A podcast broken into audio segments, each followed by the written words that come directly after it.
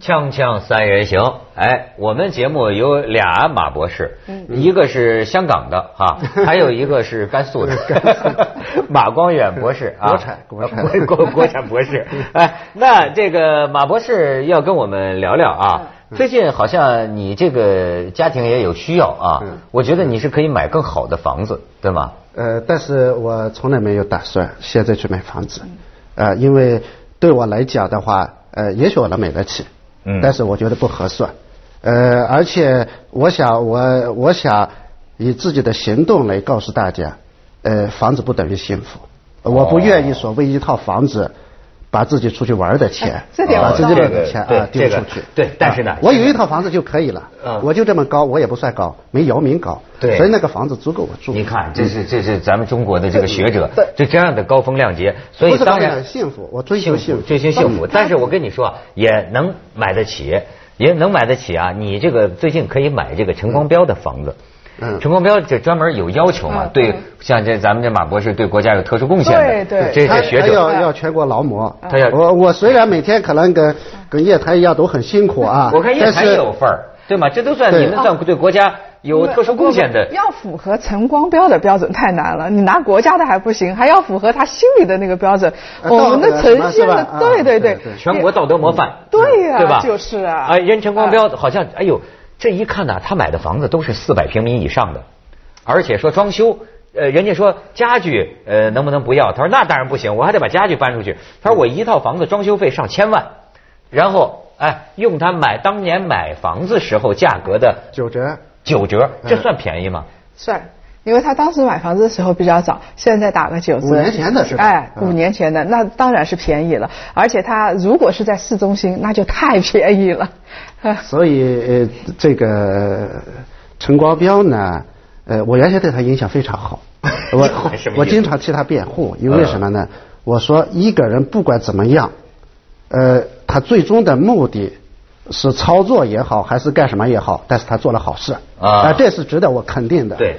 但是当我看到这个的时候，我首先想到，呃，是不是我我脑子有问题啊？啊，我因为我看错了。可能出这么一个事儿，而且在陈光标身上，当然很符合陈光标的做法，但是让我想不清楚。呃，更让我想不清楚的啊，因为我经常讲，男人得像个男人。你既然放话放出去了，说九折卖啊，到最后又附加了很多的条件，并且又把什么装修费。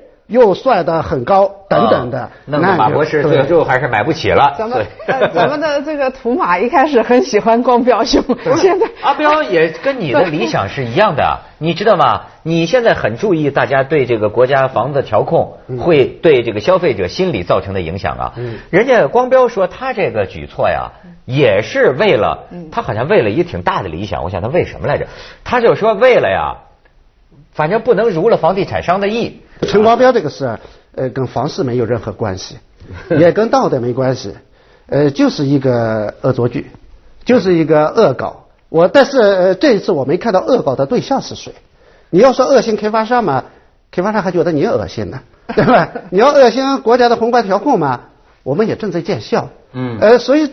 这次玩的嗯嗯让我搞不清楚，所以我说是不是我的脑子出问题了？哎，你要说这个标兵，我看美国这个富豪也挺二，呃，不是挺二，不 是也也也也挺标兵的，真是标兵啊！就是一百多个美国富豪嘛，你记得联名写公开信，要政府就是说应该给我们加税，我们富人应该多交税。那天啊，我们问他们，他我他们说你问这个问题，就反映你这种中国人啊，以小人之心度君子之腹。我说他们是真的吗？他他憋着什么坏呢？哈，人家说美国人还真不是，他们就是那种清教徒，有那种精神，觉得我创造财富，但同时呢要回馈。要回馈社会啊，在艰难时事要要要要大家一起啊！哎，还真的是。我就想起最近啊，就是美国人这个清教伦理啊，确实是。你看最近我们一直说这个巴菲特赚钱赚钱，他对自己家里在分配财富的时候挺抠，但是最近不是那个华尔街运动嘛，之前有一件事情，就是巴菲特在《纽约时报》上有一个文章，对不对？他说，首先应该向我征税，我的税收比我的秘书都要低。对，是这个是绝对不合理的。我们的政府到底在为谁服务？他让最最这个富有的人付出了最小的税收。是。所以，我我觉得巴菲特说这个话的时候是真诚的，因为他没有必要去，他已经没有这么多钱了，人已经活到没有任何动机去撒谎的地步了，也没有必要去表演。对，呃，所以巴菲特就当时就说说我的税竟然没我的雇员交的还高，对，这对我来讲是一种耻辱。嗯，所以他呼吁奥巴马政府说你一定要改变这种耻辱的做法。对，啊，要向富人去征税。奥巴马呢就听了他的，听了他的之后把那个方案提上去之后，结果共和党反对。共和党当然不敢明目张胆的反对啊，因为共和党也怕这个这个自己说不清楚。所以我当时我说奥巴马真是打了一张很好的牌，虽然他搞经济不行啊，他长得不错，但搞经济大家都对他诟病。但是他拿出这个税数以后，共和党内原先对他所有的提议一边倒的反对的，哎。竟然只有几个人反对啊，说你这样做不对，所以他打出这个牌以后，包括这一次，那么那么多的富豪说我要交税的话，说明他的整个财富分配的体系出了问题。所以我们现在看到美国可能经济集团糟，可能还没走出低谷，但是这些富豪让我们看到什么呢？看到了希望，而不是绝望。我经常讲，我说我们为什么现在这么绝望？我们的经济在增长，我们为什么有很多人移民？而且从中国移民潮本身的规律来看的话，我总结有三次：四九年之前，四九年移移民潮那是政治问题，对吧？改革开放刚刚开始的时候，有很多人出去是为了求学问题。对，这一次经济这么好，政治稳定，为什么出现了移民？为什么大家这么绝望，而没有看到希望？是是是。所以呃，我们看到当呃这个美国的经济一塌糊涂的时候，富人。燃起了这个国家的希望，但是我们的富人在干什么？在移民，五套八九折。对吗？这样的让大家不相信的，就是说我们这个社会缺乏一个榜样的作用。五套房子打九折也不至于让我们大家对这个国家绝望了。毕竟这不是光标新修自己的事情。就是当我们看到陈光标这个事的时候，他做事情一直很怎么说恶搞？你想他能够赶着羊赶着那个上舞台，这件事情做出来，你就知道他下面无论做什么事情，我都觉得是可以理解的，一点也不奇怪呀。事实上，并不是说他对房地产有看法，他对什么有看法？不是的，只要什么热，他就对什么有看法。是，是，我就是好像我跟他有过一面之缘，所以呢，我可能有一个偏见吧，就就大家都不理解，说这到底是一个什么样的人？我觉得可能不，我是一种成偏偏见啊。我的感觉啊，这是一个就是这个这个经常激动的人，你知道吗？我有时候会想起啊。这个艾青的一句诗，按说是特别好的一句诗，但是这句诗啊，浇灌了这么一代人。对，叫什么呢？为什么我的眼里常含泪水？你知道吗？我觉得光标兄啊，我感到啊，他经常会被一些什么东西啊感动自己。支持燃烧。你看，他甚至到台湾见着邓丽君的坟，他也要哭。大哭。就是他特别容易感动，这是一种气质。过过去有人用这个。多血质啊，什么粘液质来来分类人的性格气质，这是一种气质。所以这一点我就非常佩服陈光标啊。呃，这个 因为因为因为我非常，我很难想象说这个社会上我每天看到的事能让我流泪。呃，有时候很苦涩，很焦虑，很无奈，很让人觉得绝望。嗯。但是我不流泪。我想流泪对我来讲的话，一个是。真的可能是很痛苦，嗯，亲人突然没了，嗯，呃，这个呃突然很感动，嗯，有某一种非常好的感情让我抑制不住的去流泪。你你你比如说，我经常看《基督三伯爵》的时候，我经常会流泪，无论他感恩也好，他的这个复仇也好，都让我很感动。但是现在如果让我对我看到的事情流泪的话，非常难。老百姓，你看到人民买不起房子，你不流泪吗？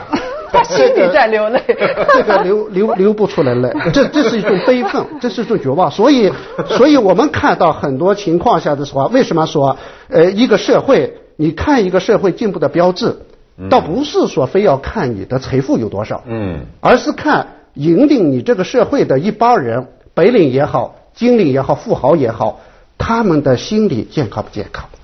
他们的这种这种理念。正常不正常？嗯，我们这个社会是一个正常的社会嘛？我经常想，如果正常的话，我会流泪；不正常的话，我流不出来。你太那个了，就是我我们经常说，哎，记得以前黄仁宇那个万历十五年，他说我们是一个缺乏数目字管理的这么一个社会，我们靠道德、靠标兵、靠榜样来管理这个社会。所以这个社会如果不行了，我们就树一个类似于雷锋这样的一个典型形象，告诉你做人要做这样的人。而且他不是用一个数字告诉你应该怎么样，所以从这方面真的做不到。这所以，但是你另外一方面你做到了，你的眼中也常含了泪水，虽然你不表现出来。我觉得我们这一代，我们这一代人 是都是喝狼奶长大的。你要知道，我们说到这个房地产，有时候我们说恨不得全打下去，有时候我们又说不要去打压房地产，因为这个太重要。其实这种东西啊。都是一种，我觉得多血质我举一个例子啊，我们现在例子非常好，咱们广告之后再说。锵锵三人行，广告之后见。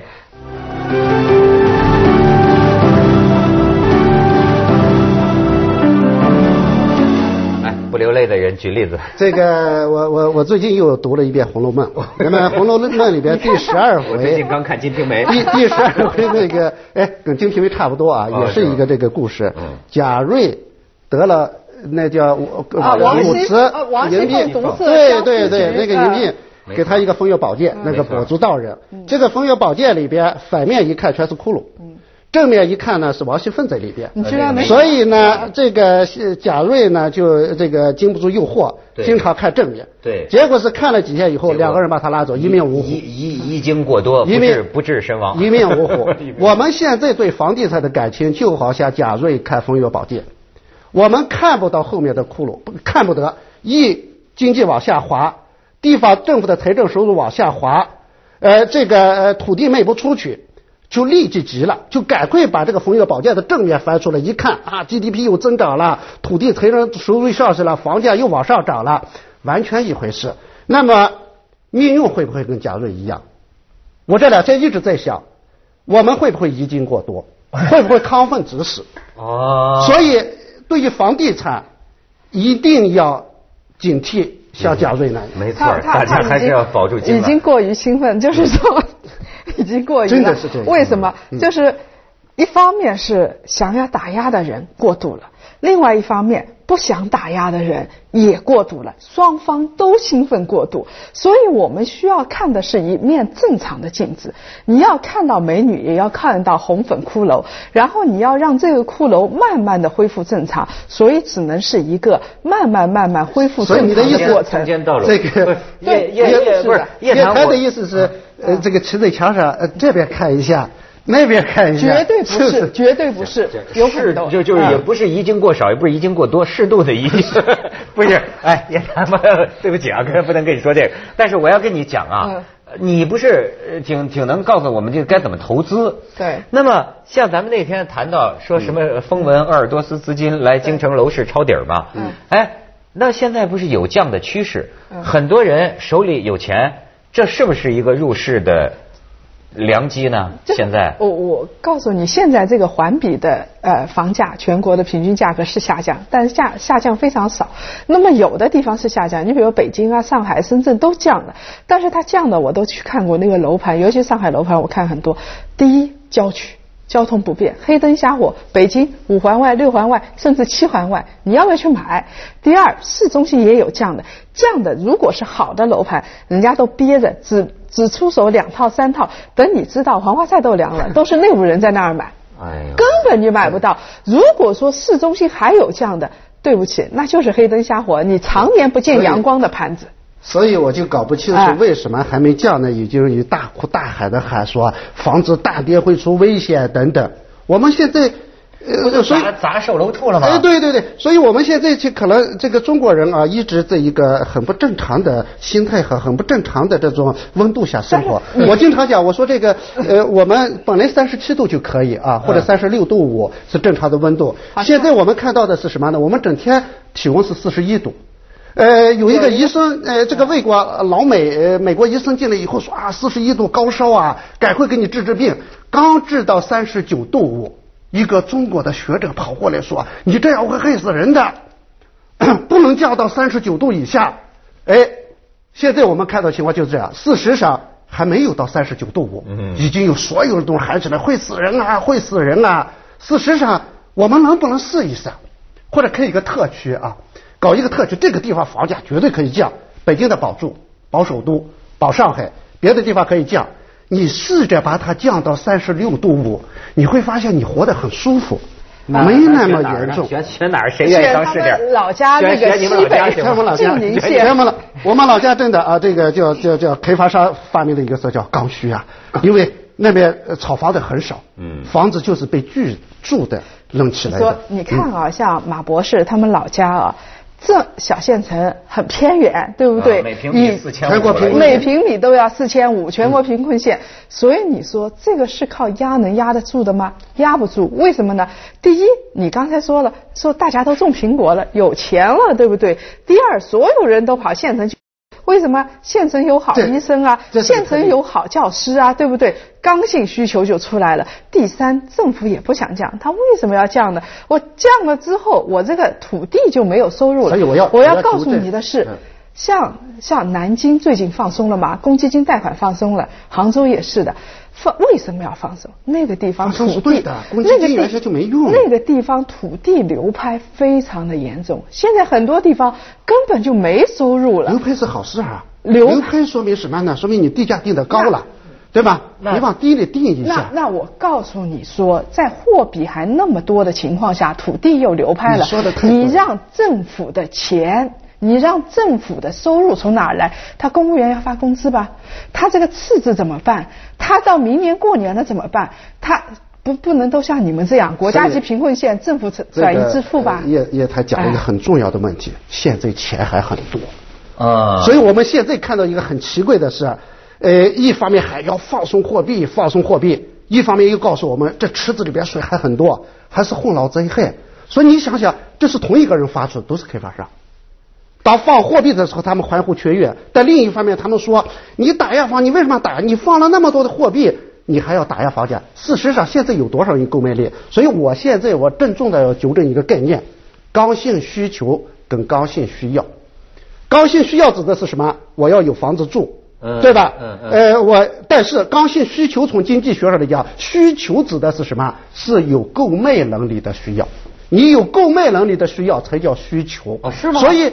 这个利这个这个经济学上从来没有一个需求叫刚性需求，如果有的话，有刚性需要。比如说我有房子只有要啊，只有要。如果你不能求，你有钱的话，才会变成穷。啊，求啊！只有两种投资，呃，只有两种方式在房地产市场，一个就是投资，我确实非常有钱了，然后我去投资；另外一种就是很简单，我要住，我没有地方住。然后我去买，但现在问题是说，我觉得是不，我觉得这个不是开发商问题，任何地方只要有货币泡沫，一定有房地产泡沫。哎，我谁让他货币发的我也是最近老听人说呀，说是这个印票子、印钞票、印钱印多了。我说不是跟美国一个路子吗？说美国印美元是吧？咱们印人民币吗？所以美国有次贷危机啊，房地产泡沫啊，就起来了。那所以所以就说。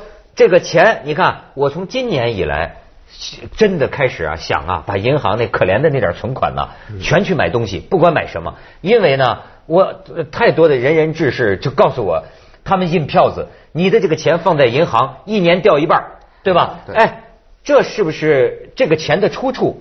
所以我跟你说，如果说明年明年的货币发行量有可能下降，如果货币还是那么多的话，那么。就是买资产，有什么买什么，能让你买煤炭，你买煤炭；能让你买黄金，你买黄金，能买什么买什么。因为它货币还是太多太多，到时候它还是贬值的，对不对？你拿着现金你干什么？我们去年我们三个也聊过一个，说怎么样理财。对，我记得我当时回答的特绝望，我不知道，我三个字，呃，你投什么？因为呃通胀本身是国家行为，呃，他要让你负资产。那意味着你要回避它是非常难的，所以明年事实上，无论是明年的经济也好，还是明年的理财也好，事实上是最看不清楚的一年。明年会怎么办？不清楚。所以我记得你看，没错吧？你看每年啊，每年这个在十二月份中央经济工作会议以前，嗯，媒体专家学者已经分析的真是透透彻彻，让中央都不好意思再把那个东西拿出来，因为大家都知道，今年你会发现一个很奇怪的现象，谁也不敢分析中央的政策会怎么样，呃，对这一块的分析非常冷淡。为什么？明年真的看不清。所以我们呃，零八年我们是哪一年？我们三个聊那个事儿。过了几年以后，我发现我越来越看不清楚了。明年经济会怎么样？二零一二年，谁说得清楚？不是，那到底捂着钱，到底该干什么？是不放银行，还是不放银行？跟叶叶檀让叶檀给你理财。哦，那资金好不好？没错没错，把所有钱都给我。叶檀作为女人非常喜欢这工作。锵锵三人行，广告之后见。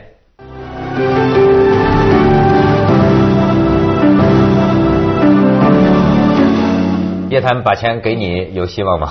啊，给我啊，我再转交给别人，转交给我，我再给你重建银行。哦，那个他他现在那个我我有两个做企业的朋友，我觉得他们现在啊做的比较好的人，这个是很清楚的，就是冯地希纳，尤其是做实体企业做的比较好的人，现在资源，然后他在国外拼命的买资源，有地买地。有矿产买矿产，就是一个封地。有人对，有不是奴隶的时代了。封地吸纳的时间，你在国内的话，我就觉得很简单的。如果说政府还允许你做短期理财，做点短期理财了，能买点什么买点什么了，然后只是你坚决坚决不要把钱交给我，交给他，这都挺不靠谱的事情。我跟你说。但是，我觉得最不靠谱的明年是别交给房地产。啊，不都说买房子吗？明年，明年我觉得啊，这个呃，房地产有两种最大的可能，但是我反对说跌百分之五十，我认为这种可能几率等于零。但是明年如果说呃两种情况下，我喊你一声，我们俩就抢房子。第一个限购取消，我们立即去抢房子。你有多少钱，你给我，哎，买房子。第二点是货币如果再放松的话，那么我认为明年上半年。可能是在我们这五年以内，我们难得一见的房价下跌的机会。所以上半年你多叫我来几次，没错，你说不定能发财。没错，这就叫理财。然后劳务费就不给你了，是吧？你就从利润里赚吧。哎，他这说出两个关键点啊，这有指导性吗？他说，他说明年可以，上半年可以逢低吸纳，是吧？对对对。